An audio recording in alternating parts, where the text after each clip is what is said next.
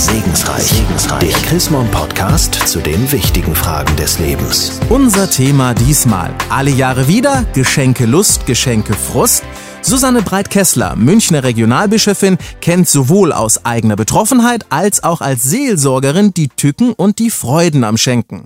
Frau Breit-Kessler, Sie selbst haben sich in einem Artikel in der aktuellen Dezemberausgabe der Zeitschrift Chrismon sogar als Weihnachtsfreak geoutet. Was macht für Sie denn den Reiz des weihnachtlichen Schenkens aus? Ich finde es wunderbar, das ganze Jahr über schon an Weihnachten zu denken, an die Menschen, die ich beschenken möchte, und es sind ziemlich viele und mir da heimlich Gedanken zu machen, heimlich Listen zu führen und das dann alles zu kaufen, was ich ihnen schenken möchte. Schenken gehört, und Sie haben es ja selber gesagt, so zur Weihnachtszeit irgendwie auch mit dazu, aber es gibt ja immer mehr Leute, die sich richtig plakativ in Bescheidenheit üben, frei nach dem Motto, ja, wir setzen uns dem Konsumterror mal nicht aus, wir schenken uns dieses Jahr gar nichts. Ist das eine richtige Einstellung zum Fest der Feste? Also wenn jemand das so für sich machen möchte, muss er es tun. Ich habe nur das Gefühl, man verfehlt den Sinn von Weihnachten damit, weil wir feiern ja an Weihnachten, dass Gott Mensch wird und menschlich wird und uns ganz nahe kommt, dass er uns also das größte Geschenk macht, was es gibt, nämlich wirklich menschliche Nähe und Liebe.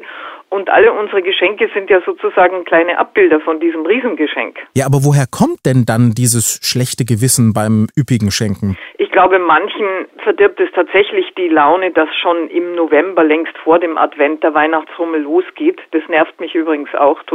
Aber einige habe ich den dumpfen Verdacht, haben auch nicht mehr die Zeit und den Nerv, sich wirklich mit anderen Menschen auseinanderzusetzen und mit großer Sorgfalt zu schauen, was die vielleicht haben möchten, worüber sie sich freuen würden, weil das kostet wirklich Zeit. Das kostet auch eine Menge Aufmerksamkeit. Es gibt ja aber auch noch das andere Extrem, nämlich den Familienvater oder die Familienmutter, die ein schlechtes Gewissen hat, nicht weil sie zu viel schenkt, sondern weil sie ob der schweren Zeiten einfach nicht die Möglichkeit hat zu schenken. Was sagt man denen denn? Ja, aufs Geld kommt es wirklich nicht an. Ich kenne eine ganze Reihe Leute, die sich durchs Leben kämpfen, weil sie eben sehr wenig Geld im Moment haben. Und ich muss sagen, ich verneige mich vor dem Einfallsreichtum, den die zum Teil entwickeln um ihren Partnern oder den Kindern richtig schöne Geschenke zu machen. Das sind ganz kleine Sachen oft dabei. Irgendwas, was sie auf ihren Märschen über Flohmärkte erstanden haben, was sie auch manchmal gebraucht bei eBay ersteigert haben oder was sie selber gemacht haben, selber gebastelt haben. Also es muss nicht unbedingt äh, der Brillantring oder der Porsche sein.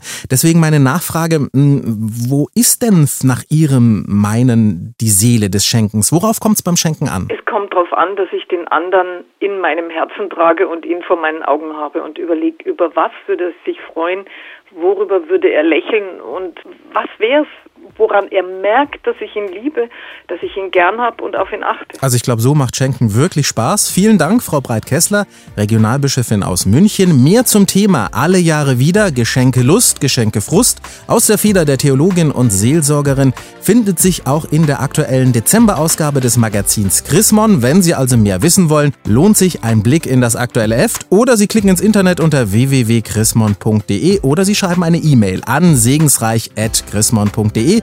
Ich sage derweil Dankeschön fürs Zuhören. Bis zur nächsten Ausgabe von Segensreich, Segensreich. der Chrismon Podcast zu den wichtigen Fragen des Lebens.